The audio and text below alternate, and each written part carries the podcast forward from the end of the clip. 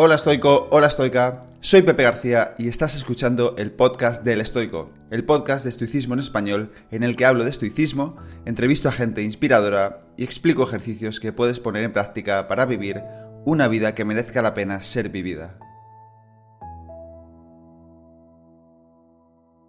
Bienvenido, bienvenida al episodio número 109 del podcast en este episodio de hoy analizo la decimoprimera carta de Seneca a Lucilio, una carta apasionante, una carta que a mí me gusta muchísimo, em, como todas, pero esta especialmente me toca la fibra. Em, y en esta carta nos habla de debilitar esos primeros impulsos y también un ejercicio muy práctico que se llama o, o denomino, me gusta denominar contemplación del sabio. Ya la veremos dentro de unos minutos. Como para el resto de las cartas, la edición que estoy utilizando es la de la editorial Cátedra, edición de Francisco Socas. Esta es mi favorita, esta es la mejor que he encontrado y es la que siempre recomiendo para leer las cartas a Lucilio. Te dejo un enlace eh, de esta edición de las cartas a Lucilio en las notas del episodio. Antes de comenzar con el episodio de hoy, quería recordarte que con la compra de mi libro, siempre en pie, regalo una serie de bonus extra son cuatro y consiste en una guía sobre cómo aplicar el estoicismo en el entorno profesional, muy útil, una guía sobre cómo aplicar el estoicismo en las relaciones personales, más útil todavía si cabe, tres meditaciones guiadas por mí mismo y una plantilla de trabajo para que estructures tu día como lo haría un estoico. Estos bonus extra ayudan muchísimo a la puesta en práctica del libro siempre en pie. Si quieres hacerte con todos estos bonus extra, solo tienes que comprar el libro siempre en pie, en cualquier plataforma, en Kindle, en cualquier versión, en cualquier edición, no importa si es física, si es digital, solamente tienes que comprarlo y enviarme el justificante de compra a la dirección de email libro siempre en pie gmail.com libro siempre en pie y te enviaré los bonus extra a la mayor brevedad posible. De todas formas, como siempre, te dejo toda esta información en los enlaces del episodio. Y vamos con el episodio de hoy, la carta 11 de Séneca a Lucilio, debilitar los impulsos y la contemplación del sabio. En esta carta 11, decimoprimera de Séneca a Lucilio, trata los temas interesantes de cómo no podemos controlar esos primeros impulsos, esos primeros instintos, vamos a llamarlo emociones, quizás también esos primeros em, movimientos del alma. Él dice que ni siquiera la práctica los quita, algo con lo que yo estoy en desacuerdo, pero bueno, eso ya lo veremos. Y luego habla también de cómo eh, comportarnos como si nos vieran, hacer esa proyección del sabio, esa proyección del modelo estoico, no solo para que nos vigile, sino también como para seguirlo como ejemplo, que es una idea muy interesante. Empieza así diciendo Seneca.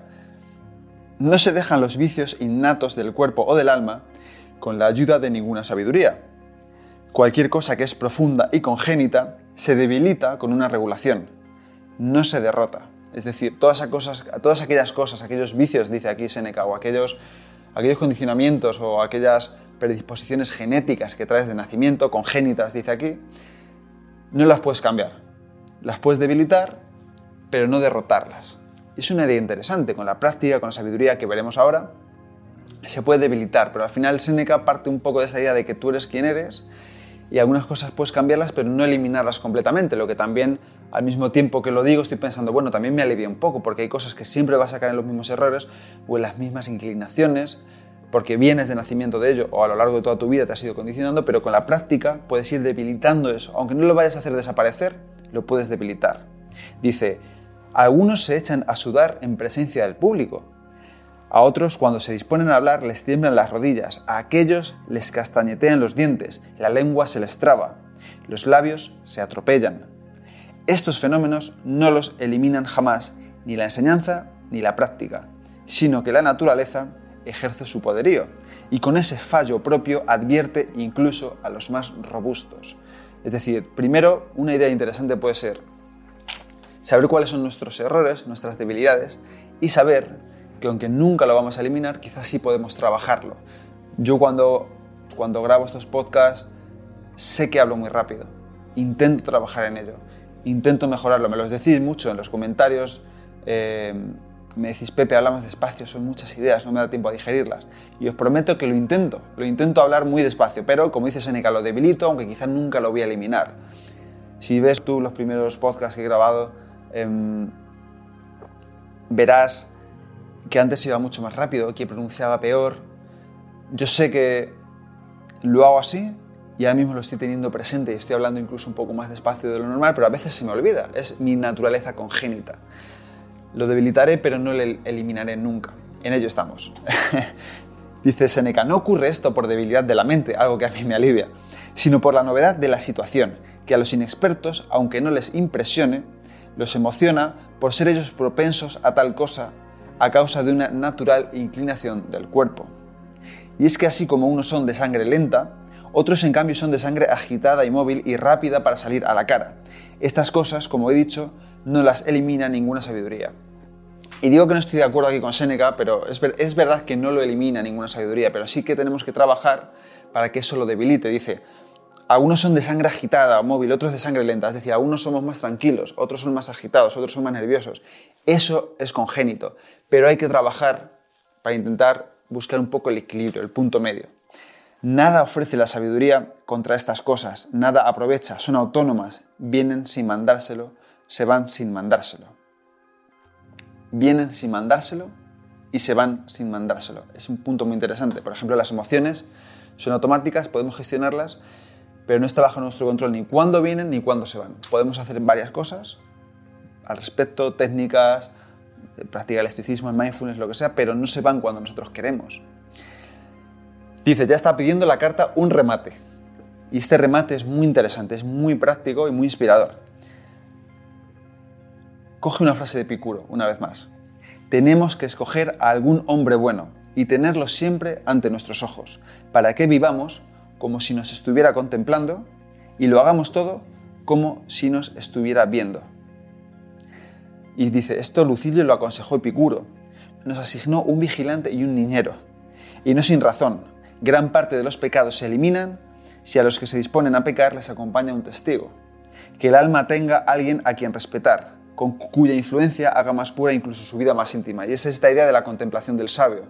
Es esta idea de imaginar que esa persona, ellos tienen un sabio estoico, nosotros podemos asignarnos un modelo, un mentor, un padre, quien sea, imaginar que esa persona nos está viendo para ver qué acciones vamos a llevar a cabo. Y si la acción que estamos a punto de llevar a cabo no la haríamos delante de esta persona porque nos está viendo, tampoco lo podemos hacer estando a solas. Esa es la idea. Escoge pues un catón. Los, estoicos tenían como modelo a catón. Si este te parece demasiado riguroso, elige un lelio, otro personaje histórico. Eh, cógete uno y si ves que no te funciona o si ves que es demasiado riguroso para ti, coge otro un poco más suave, que se ajuste más a cómo tú eres. Pero ten siempre a alguien, y aquí dice Seneca, póntelo delante siempre, ya como vigilante, ya como ejemplo, como vigilante y como ejemplo como alguien que te está mirando, pero como alguien que te inspira también, que es muy interesante esta idea. Es necesario, repito, alguien con el que nuestro carácter se forme. Si no es con una regla, todo lo torcido no sale derecho. Esta ha sido la carta 11, una carta que a mí me inspira muchísimo, sobre todo esta última parte, que es muy práctica, como digo. Podemos tener a alguien, imaginar que nos está viendo, es un, ejercicio psicológico, un ejercicio de imaginación, que todos la tenemos. Podemos imaginar que alguien nos está viendo, que alguien nos está diciendo, Pepe, habla más despacio. Me imagino a cualquiera de vosotros escuchándome, viéndome, diciendo, Pepe, habla más despacio. Y tengo que tratar de imaginar eso mientras hablo más despacio. Es un esfuerzo, es un trabajo, no es fácil, pero con ejercicio, con consistencia, todo se mejora. Y hasta aquí el episodio de hoy. Espero que te haya gustado y que lo pongas en práctica. Si quieres ayudarme a que el podcast siga creciendo y pueda ayudar a más gente, te animo a suscribirte y recomendarlo en la plataforma de podcast que utilices, en redes sociales o mejor aún, a tus amigos. Y si quieres mandarme alguna idea o quieres que hable de algo en especial, puedes contactarme a elestoico.com@gmail.com o en cualquiera de mis perfiles de redes sociales arroba elestoicoesp.